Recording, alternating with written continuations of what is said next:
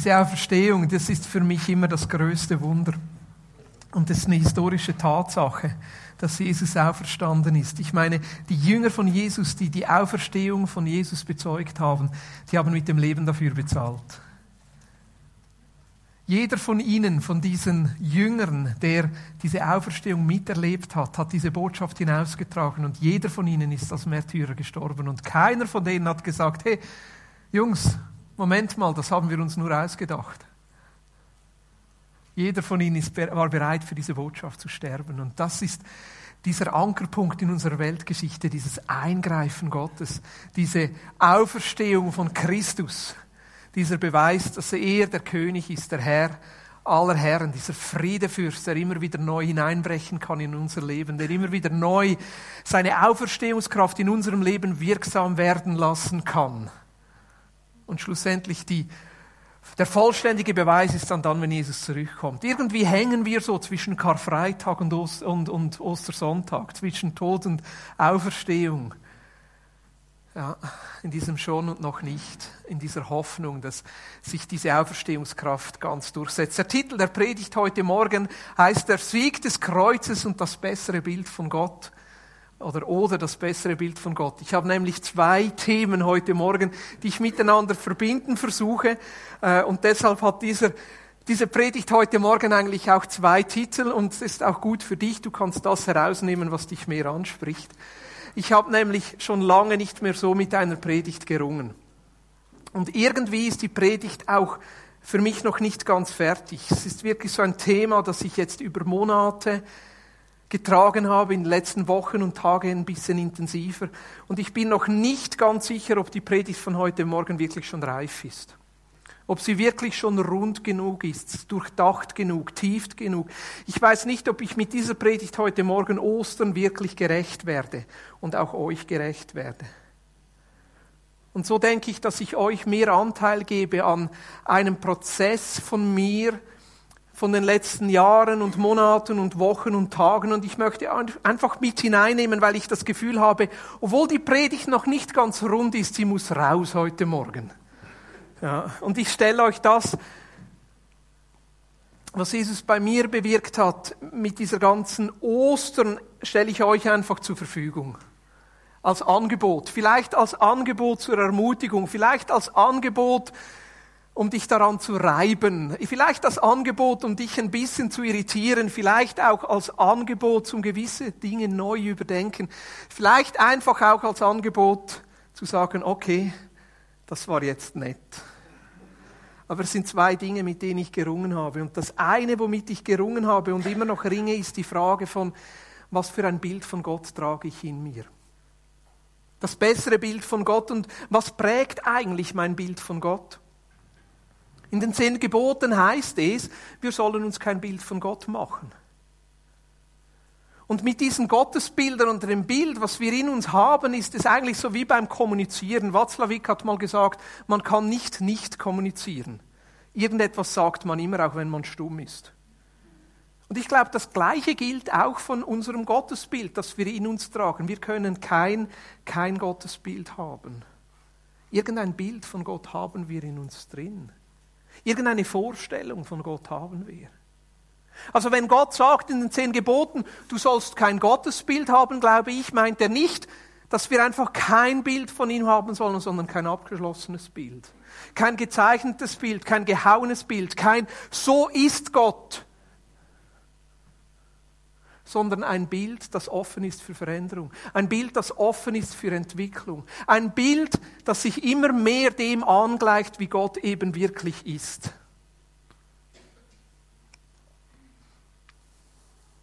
Jeder von uns hat ein Bild von Gott. Und die Frage ist für mich viel eher, was prägt mein Bild von Gott? Ist es die Bibel? Sind es Erlebnisse? Ist es das Leben? Sind es meine Fragen? Und ich als Theologe und Pastor muss natürlich sagen, das, was mir am liebsten ist, wenn unser Bild von Gott vom Wort Gottes geprägt ist. Und vielleicht bin ich da auch ein bisschen allergisch oder fast in Abgrenzung zu unserem Zeitgeist, wo alles nur noch Erlebnis, alles nur noch Begegnung, alles nur noch Gefühl, alles nur noch subjektiv ist. Und manchmal denke ich, auch wir Christen stehen da in der Gefahr, dass sich unser Gottesbild mehr davon leiten und prägen lässt, was wir gerade mit Gott erlebt oder eben nicht erlebt haben. Weil es eben nur noch Begegnung ist. Und ich für mich merke, dass Jesus mich immer wieder neu zurückführt zu diesem Schatz, den er uns gibt, hier im Alten und Neuen Testament zu diesem Schatz, wo er uns Bilder anbietet, Bilder über ihn, Bilder über das Leben, Bilder über den Menschen, Bilder über die Herausforderungen, wo wir drinstehen.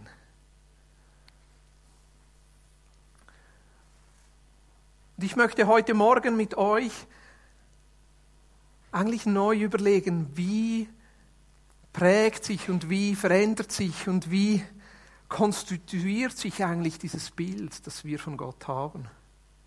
Gerade anhand der Bibel, gerade anhand des Alten und des Neuen Testamentes. Und dann daraus abgeleitet, dann, keine Angst, werde ich schon noch zu Ostern sprechen kommen. Dieser Sieg des Kreuzes.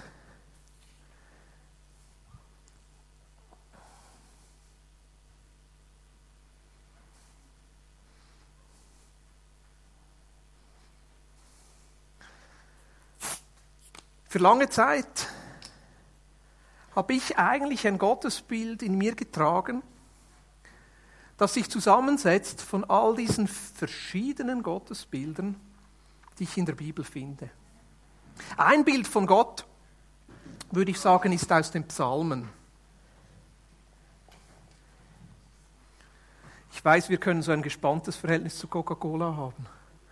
Aber irgendwie so, wenn es mir nicht so gut geht und ich ein bisschen Trost brauche, ein bisschen Hilfe brauche, ich ein bisschen Energie brauche, ist so die Psalmen oder eben Coca-Cola schon noch toll.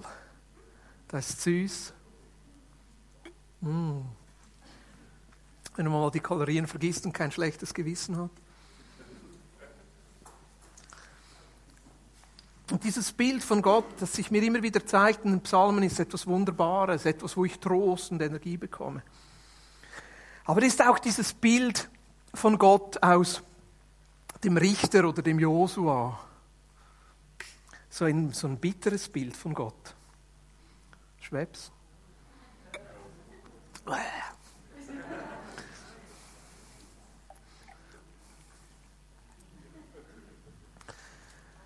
Ja, dieses Anstößige, dieses Herausfordernde, dieses Gewaltvolle.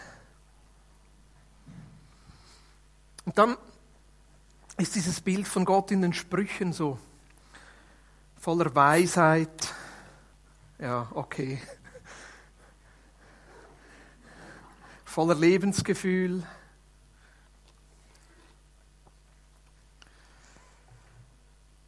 Und das ist dieses Bild von Gott aus dem Jesaja. So dieses Ehrliche, auch dieses Gerechte, dieses Hoffnungsvolle.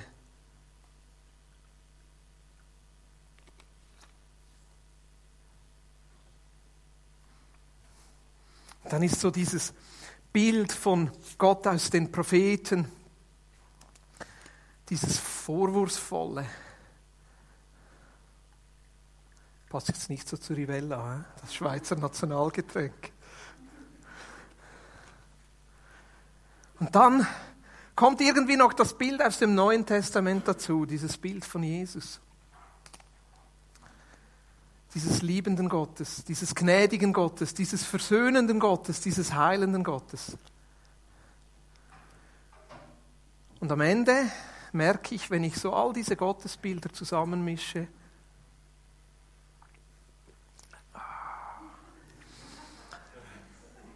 habe ich ein Bild von Gott, das irgendwie nicht zusammenpasst?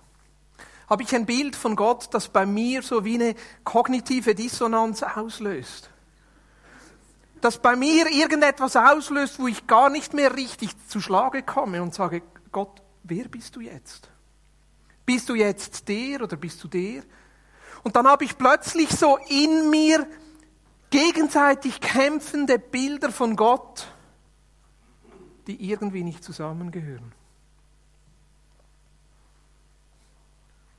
Und ich, ich sagte, ich nehme euch mit auf einen Prozess von mir selber, auch ein Ringen. Ich habe gemerkt, dass ich mit dem nicht mehr so ganz klar komme.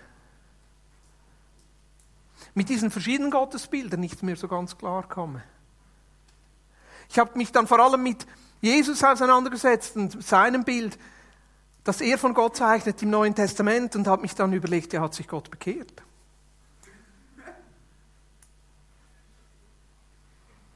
Ich habe mir dann auf der anderen Seite überlegt, ja, welche Gültigkeit hat dann das Alte Testament? Wenn ich alles einfach gleichberechtigt und flach nebeneinander stelle, all diese Gottesbilder, die sich hier für mich zeigen, kriege ich etwas, das ich irgendwie einfach nicht zusammenbringe. Das ist dieses Bild von Gott im Mose, dieses Bild bei den Richtern, dieses Bild in den Psalmen, dieses Bild bei den Propheten und dann bei Jesus. Und ich bringe es nicht zusammen. Und dann bin ich auf zwei Bibelstellen im Neuen Testament gestoßen, die für mich wie erlösend waren auf diesem Weg. Ich möchte euch diese einfach mal an die Wand werfen.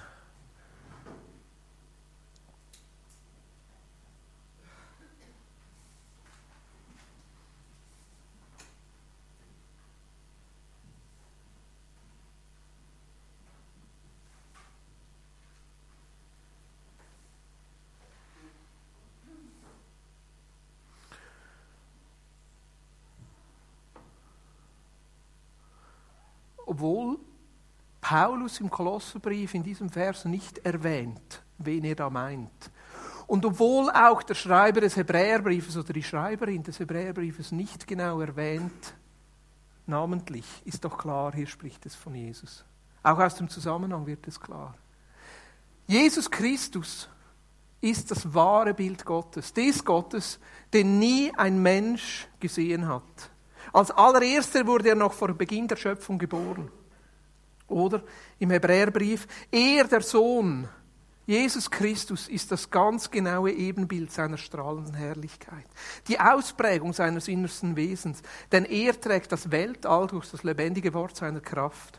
Nachdem er die endgültige Auszählung der Sünden vollbracht hatte, hat er sich auf dem Ehrenplatz niedergesetzt, zur Rechten des allmächtigen Gottes, dort in den höchsten Dimensionen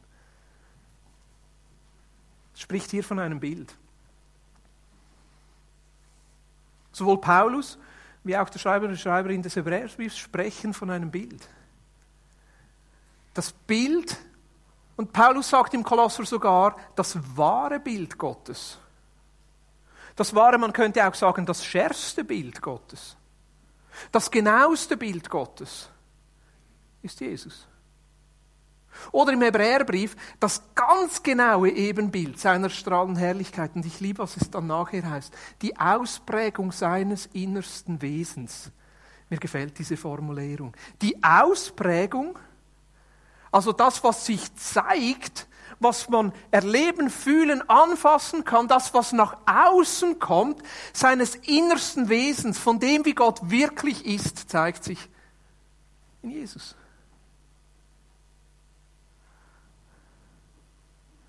Was die Bibel eigentlich sagt, ist, wir sollten nicht das Gottesbild der kleinen Propheten nehmen und die anderen durch ansehen. Wir sollten nicht das Gottesbild, was war es, weiß nicht, Jesaja nehmen und die anderen ansehen. Wir sollten schon gar nicht das Gottesbild von Josua und Richter nehmen und die anderen dadurch ansehen, sondern wir sollten das Bild nehmen, das wir in Jesus haben und dadurch die anderen ansehen. Die Bibel durch die Augen von Jesus lesen. Diese Gottesbilder, die wir haben, die im Widerspruch stehen zum Leben und der Botschaft von Jesus, durch das Leben von Jesus sehen. Und so auch vielleicht neu definieren. Ich habe für mich gemerkt, dass die Bibel nicht einfach flach ist. Nicht einfach alle Dinge nebeneinander stehen, sondern dass es da etwas gibt, das herausragen sollte. Oh. Oh. Und über allen anderen Bildern steht, dass es einen Punkt gibt, an dem ich mich festhalten kann, dass ich meinen inneren Widerspruch in diesen verschiedenen Gottesbildern auflösen kann und merke, das beste Bild, das ich habe, ist im Leben und der Botschaft von Jesus. Ja, heißt das, dass die anderen Gottesbilder falsch sind? Nein. Das heißt einfach, sie sind nicht so scharf. Heißt es, dass wir die anderen Gottesbilder ablehnen müssen? Nein. Aber es heißt einfach, dass sie vielleicht nicht die genauen Details von Gott zeigen. Und dass wir durch dieses Bild Jesus sehen können. Also wie ist dieser Gott? Er ist so wie Jesus. So wie Jesus. Das, was wir im Leben und der Botschaft von Jesus sehen, er ist das beste Bild.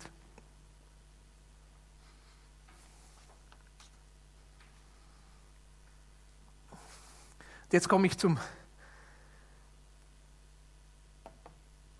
zur zweiten Frage oder zum zweiten Thema, das mich beschäftigt hat und komme zu Ostern. Vielleicht noch als Nebenbemerkung.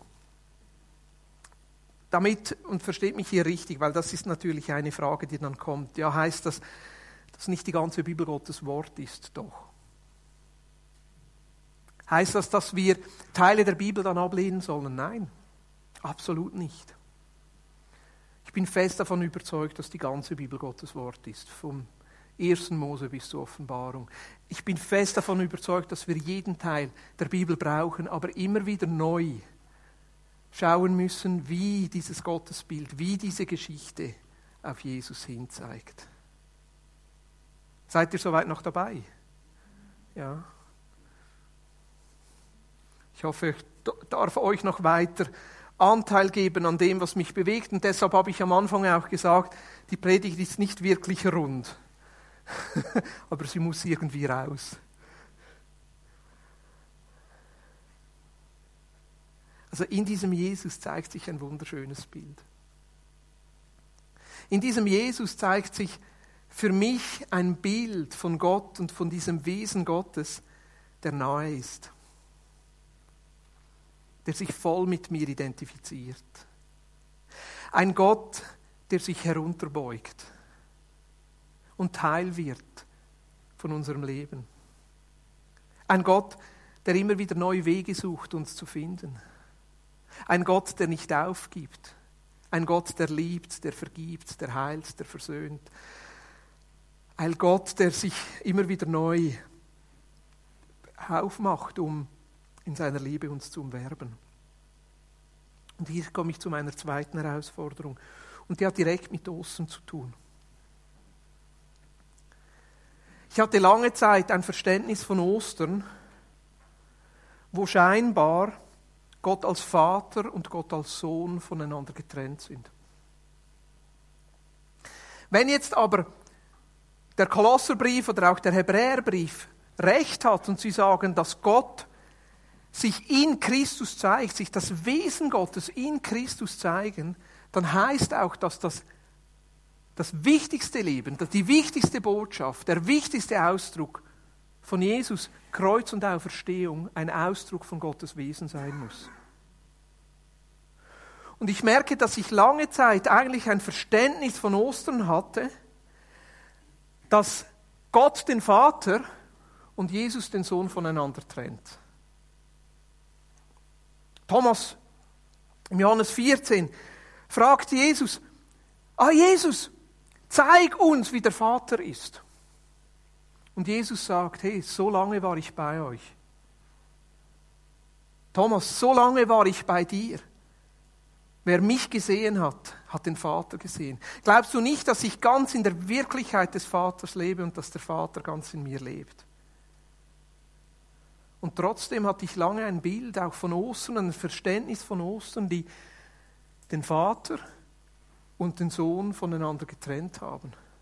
Auf der einen Seite war da dieser zornige Vater, dieser zornige Gott, dieser heilige Gott, dieser eifersüchtige Gott, dieser Gott, der wütend ist auf mich, weil ich gesündigt habe der wütig ist auf mich, der zornig ist auf uns Menschen, weil wir es verpasst haben, weil wir zu kurz kamen. Dieser Vater, dieser Zorn Gottes, der ein Opfer fordert, der Versöhnung fordert, der Blut fordert, damit da etwas wieder gut gemacht werden kann. Und auf der anderen Seite dieser liebende Sohn, dieses Opferlamm, er das Opfer, der diesen Zorn Gottes wieder besänftigen könnte. Dieses Opferlamm, das sich freiwillig hingibt, das es auf sich nimmt und sich am Kreuz für uns opfert, der den Vater besänftigt, der den ganzen Zorn Gottes abkriegt, den ich eigentlich verdient hätte. Hier dieser zornige Gott, hier dieser liebende Jesus, hier diese Heiligkeit, hier diese Selbstaufgabe.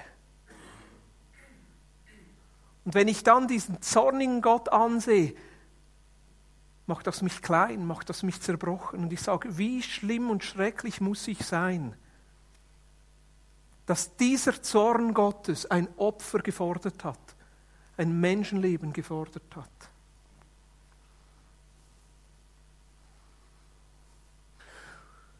Ich habe gemerkt, dass ich eigentlich die Ostergeschichte durch dieses Glas angeschaut habe. Durch dieses Glas der vermischten Gottesbilder durch dieses Glas, wo all diese verschiedenen Dinge zusammenkommen und ich dann Gott, den Vater und Jesus trenne und nicht durch das Leben von Jesus. Und das sind viele Aspekte an dem, was ich jetzt gesagt habe, die absolut richtig sind. Gott ist heilig. In ihm ist keine Finsternis, in ihm ist keine Ungerechtigkeit. Nur in Jesus kommt Versöhnung, nur in Jesus ist das Heil. Ohne sein Sterben und seine Auferstehung habe ich kein Leben und da gibt es keinen anderen Namen der uns versöhnen könnte. Er ist der Weg, die Wahrheit und das Leben. Und ja, da gibt es diesen Zorn Gottes. Aber vielleicht ist dieser Zorn Gottes nicht auf mich als Sünder gerichtet, sondern vielmehr auf die Sünde. Nicht auf mich in meinen Fehlern gerichtet, sondern vielmehr gegen die Zerbrochenheit dieser Welt. Vielleicht nicht gegen mich gerichtet, der falsch ist, sondern vielmehr gegen die Falschheiten dieser Welt. Vielleicht ist es nicht so, dass dieser Gott gegen mich als Mensch kämpft, sondern vielmehr gegen die Mächte, die mich gefangen halten, die diese Welt versklaven. Paulus beschreibt das so im Römerbrief. Im Kapitel 6 spricht er davon, dass wir Menschen eigentlich unter die Sünde versklavt sind, dass wir gefangen sind, dass wir gar nicht anders können, dass es da eine Dunkelheit, eine Macht gibt, die uns in Dunkelheit gefangen hält. Ostern bedeutet für mich neu, dass Gott Mensch wurde in Jesus, um in diesen Zustand hineinzukommen, dass er sich voll mit mir identifiziert, dass er voll in das hineinkommt, bis hin zum Kreuz bis hin zum Kreuz, wo Gott selber in Jesus die Sünde der Welt auf sich nimmt. Wo Gott selber ein Opfer bringt, aber nicht um den Zorn Gottes zu besänftigen, sondern um die ungerechten Mächte bloßzustellen.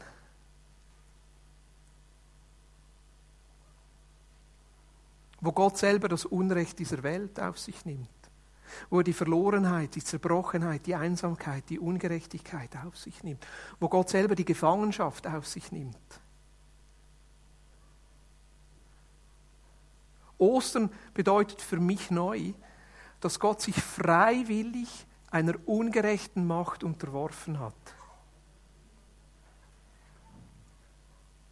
Ostern bedeutet für mich neu, dass Gott passiven Widerstand geleistet hat. Ostern bedeutet für mich neu, dass Jesus sein Leben hingegeben hat, Gott selber sein Leben hingegeben hat.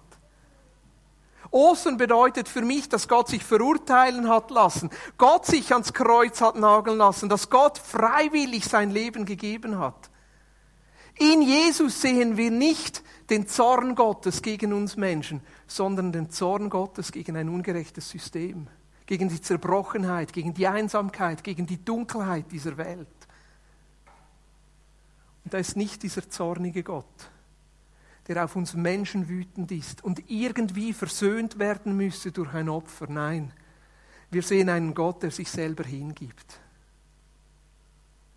einen Gott, der mitleidet mit denen, die leiden. Einen Gott, der etwas wird, was er selber nie sein wollte. Er selber wird zur Sünde. Dieser heilige Gott selber wird zur Sünde, weil er sich ganz mit uns identifiziert.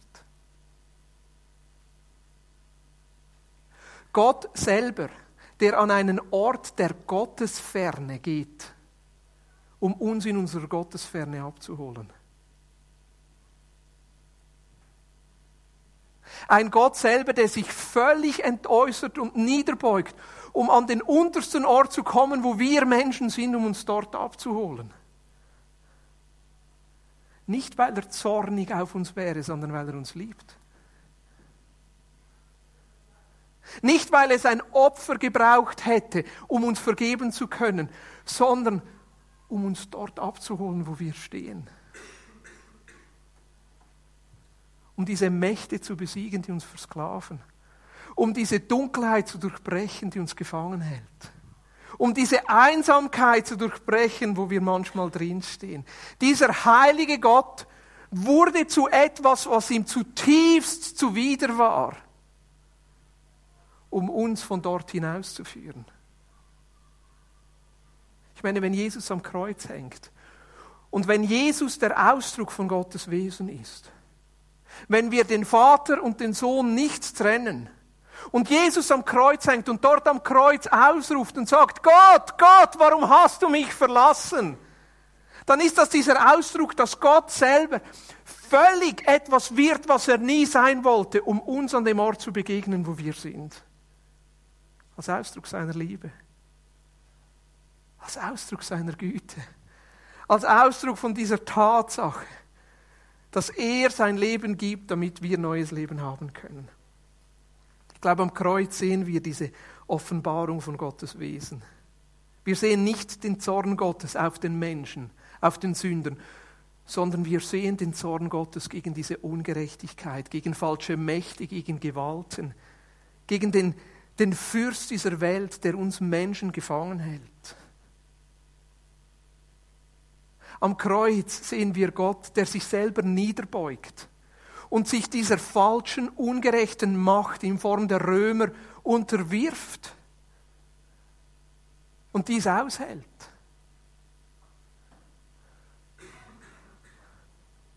Gott selber, der gefangen wird, sich gefangen nehmen lässt, sich verurteilen lässt, sich zu Unrecht kreuzigen lässt. Gott selber, der das durchmacht,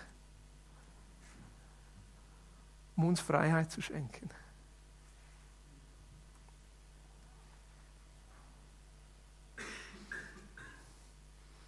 Ja, wir sehen Gottes Zorn, aber nicht gegen uns Menschen, sondern gegen das Böse in dieser Welt gegen die Ungerechtigkeit, gegen das Leid. Und wir sehen die Liebe Gottes, die sich ganz mit uns Menschen identifiziert, die unseren Platz in dieser Gefangenschaft einnimmt. Jesus als Stellvertreter, der unseren Platz einnimmt. Wir sehen einen Gott, der sich ganz seiner ganzen Göttlichkeit entledigt, der so weit geht an einen Ort, wo er wo nichts mehr seinem Wesen entspricht, der sich ganz ausgibt. Wir sehen einen Gott, der unseren Platz einnimmt, damit wir Teil von ihm werden können. Im Kreuz sehen wir einen Gott, der unseren Platz einnimmt, damit wir ganz Teil von ihm werden können. Ohne diesen Jesus sind wir weiter Teil dieser Welt, Teil dieser Zerbrochenheit. Ohne Jesus tragen wir diese zu dieser Zerbrochenheit sogar noch bei. Aber Jesus widersteht diesen Kräften, diesen Mächten, dieser Bosheit, damit wir Teil seiner Wiederherstellung werden können.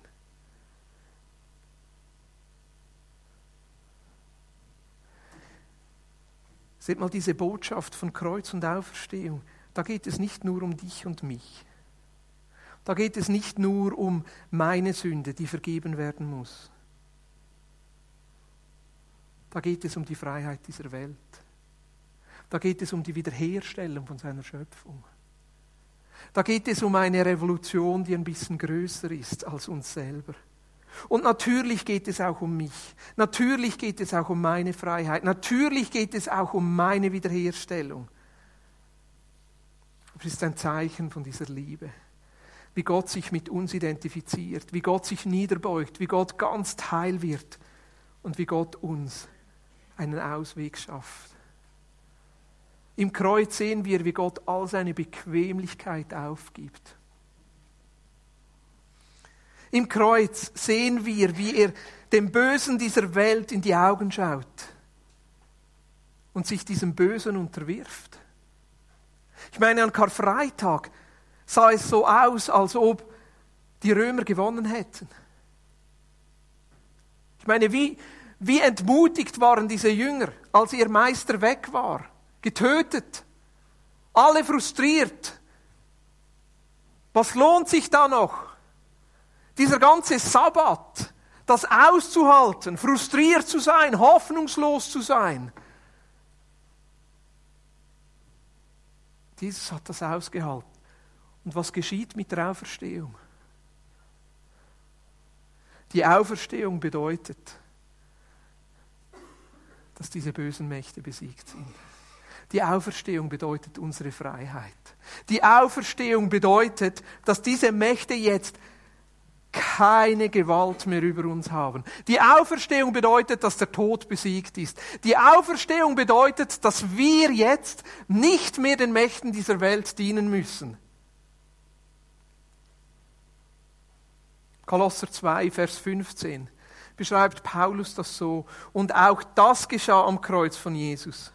Die herrschenden Mächte und Gewalten hat er unschädlich gemacht und sie als Kriegsbeute in seinem Triumphzug öffentlich zur Schau gestellt. Deshalb lasst euch jetzt auch nicht mehr von ihnen in die Ecke stellen. Ach, mir gefällt die Übersetzung. Deshalb lasst euch jetzt auch nicht mehr von ihnen in die Ecke stellen. Der Sieg von Jesus in der Auferstehung ist mehr als ein persönlicher Sieg. Versteht ihr, wenn wir Ostern nur verstehen als persönliche Niederlage und persönlicher Sieg, dann greift diese Osterbotschaft viel zu kurz. Die Auferstehung von Christus bedeutet, dass Jesus König ist. Und zwar nicht nur von meinem Leben, sondern König dieser Welt. Die Auferstehung von Jesus bedeutet, dass sich irgendwann dieses Friedensreich durchsetzen wird. Oh, Halleluja.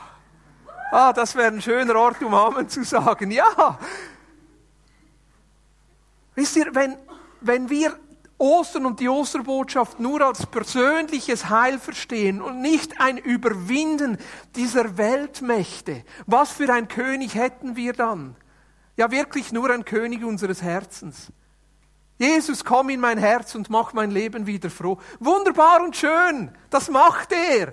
Aber Jesus ist mehr als einfach nur ein König unserer Herzen. Er ist der König dieser Welt.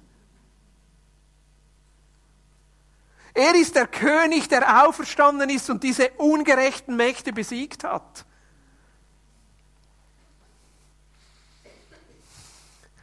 Ich mag mich noch so gut an ein Interview erinnern. Ich weiß, ich habe das schon zwei oder dreimal erzählt. Aber ich hatte hier ein Interview mit zwei Kanti-Schülerinnen, die ihre Maturaarbeit geschrieben haben. Und sie, sie waren nicht so nahe bei Kirche und so und wollten herausfinden, was diese Freikirchen alles glauben. Und ich habe gern mit, ihr, mit ihnen ein Interview gemacht. Und am Ende haben sie so gewisse Glaubenssätze abgefragt. Glaubt ihr das? Glaubt ihr das? Glaubt ihr das? Glaubt ihr das? Ich habe ihm gesagt, ja, das glauben wir, ja, das glauben wir. Und dann fragen sie, glaubst du an die leibliche Auferstehung von Jesus Christus? Und wieso? Und ich war wirklich zuerst ein paar Sekunden ruhig und das passiert ja nicht oft, oder? Nein. Ich habe mir überlegt, ja, wieso glaube ich und was bedeutet für mich diese Auferstehung von Jesus? Ich sagte, ja, von ganzem Herzen glaube ich an diese Auferstehung von Jesus. Weil wenn ich nicht an die Auferstehung von Jesus glauben würde, was für eine Hoffnung hätte ich, wenn ich mit Menschen zu tun habe, die zerbrochen sind. Wenn ich mit Menschen zu tun habe, die ohne Hoffnung sind. Wenn ich mit Menschen zu tun habe, die einsam sind. Was für eine Hoffnung hätte ich, wenn ich nach Syrien schaue? Und unschuldige Kinder leiden unter dem Übel und der Ungerechtigkeit dieser Welt, wo Großmächte sich auslassen und Kinder darunter leiden. Was für eine Hoffnung hätte ich? Und wenn ich in diese Welt schaue, dann sehe ich noch so viel Ungerechtigkeit, die eigentlich von Jesus am Kreuz schon besiegt wurden. So viel Böses, das eigentlich von Jesus schon besiegt wurde. Aber die Auferstehung gibt mir die Hoffnung, dass sich Jesus mit seinem Frieden irgendwann durchsetzen wird. Und wenn ich manchmal an diesen Orten bin und wirklich so diese Hoffnungslosigkeit mich versucht zu umarmen und einzunehmen, dann weiß ich, mein Jesus ist auferstanden. Und sein Friedensreich wird sich durchsetzen. Und wisst ihr, das ist das Schöne an dieser Botschaft. Jesus hat gesiegt, nicht indem er gewaltsam gekämpft hat. Ich meine, wie bringen Nationen Frieden? Indem sie Gewalt anwenden. Manchmal sogar ich in meiner Erziehung. Dann merke ich, wie mich mein Sohn anschreit und sage, schrei nicht rum. Dann merke ich, wie paradox das ist. Dieser König des Friedens, dieser Friedefürst, der auf einem Esel nach Jerusalem reitet und sein Leben freiwillig hingibt. Seht mal, was das für ein Sieg ist. Jesus beugt sich unter diese ungerechte Macht. Jesus gibt sich selber der Ungerechtigkeit hin. Jesus lässt sich verurteilen, obwohl er keine Sünde hatte.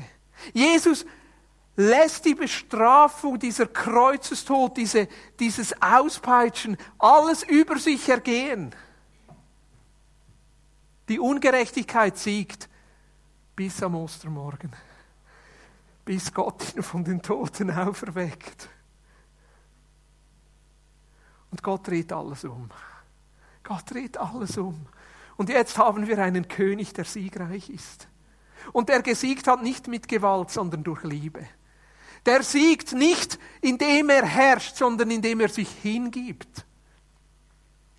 Der siegt, indem er nicht jemanden zwingt, sondern in seiner Liebe umwirbt. Wow, was für eine Botschaft. Kein Wunder, dass das so anstößig ist für uns in unserem Denken. Es ist so paradox. Die herrschenden Mächte und Gewalten hat er unschädlich gemacht und sie als Kriegsbeute in seinem Triumphzug öffentlich zur Schau gestellt. Deshalb lasst, jetzt, lasst euch jetzt auch nicht mehr von ihnen in die Ecke stellen. Was für ein Bild sehen wir hier von Gott? Was für ein Bild sehen wir hier in Jesus? Einen liebenden, sich hingebenden, sich aufgebenden Gott. Einen Gott, der sich herunterbeugt und ganz sich mit unserer Einsamkeit, Zerbrochenheit und Dunkelheit identifiziert. Ein Gott, der sich nicht zu schade ist, seine ganze Göttlichkeit abzulegen einen Gott, der sich so mit unserer Sünde identifiziert, dass er selber zur Sünde wird. Ein Gott, der sich so runterbeugt, dass er das wird, was absolut nicht seinem Wesen entspricht. Ein Gott, der uns dort abholt, wo wir Menschen stehen, in unserer Sünde und Zerbrochenheit, in unserer Gefangenschaft. Ein Gott, der sein Leben hingibt. Ein Gott, der zornig ist auf den Zustand dieser Welt. Ein Gott, der so richtig wütend ist und mitleidet, wenn es nicht seinem Reich entspricht. Einem Gott der Liebe, der sich immer wieder neu aufmacht, um uns zu suchen und uns zu erwerben. Einen Gott, der siegt. Einen Gott, der den Tod besiegt, der die Mächte zur Schau stellt, der alles auf den Kopf dreht einen Gott, der stärker ist als der Tod. Er ist dieser König. Er ist dieser Herr der Heerscharen. Er ist dieser Gott des Friedens, der immer wieder neu Frieden geben kann. Der uns auch an diesem Sieg teilhaben lässt. Lass dich von ihnen nicht in eine Ecke stellen. Er lässt dich an diesem Sieg teilhaben. Deshalb wollen wir auch heute Morgen das Abendmahl feiern. Wir nehmen uns ein paar Minuten einfach diese nicht runde und einfach aus dem Herzen kommende und vielleicht auch ein bisschen missverständliche Predigt mal sacken zu lassen. Und dann nehmen wir uns noch mal Zeit, um einfach Jesus anzubeten für dieses Wunder von Ostern. Für dieses Heil, das nur in Christus ist, für dieses Leben, das er uns anbietet. Und am Donnerstag, an diesem Abend, als die Jünger miteinander das Passa gefeiert haben, hat Jesus das Brot genommen und hat das Brot geteilt. Er wurde zerbrochen, damit wir in unserer Zerbrochenheit wieder heil werden können. Und er hat gesagt, dies ist mein Leib, nehmt und esst. Und dann hat er den Becher mit Wein genommen und gesagt, dies ist mein Blut des Bundes, das für euch vergossen ist zur Vergebung der Sünden. Nehmt und trinkt. Nehmt Anteil an meinem Leben. Dieses Danke. Danke, dass du uns das immer wieder neu anbietest. Danke, dass Ostern immer wieder neu in unserem Leben Realität wird, dass du dich niederbeugst in unsere Zerbrochenheit und unsere Zerbrochenheit auf dich nimmst. Und dass du die Mächte die herrschen, zerstört hast, damit dein Reich in unserem Leben und um uns herum sichtbar werden kann. Jesus, lass diese Auferstehungskraft in unserem Leben neu wirksam werden. Amen.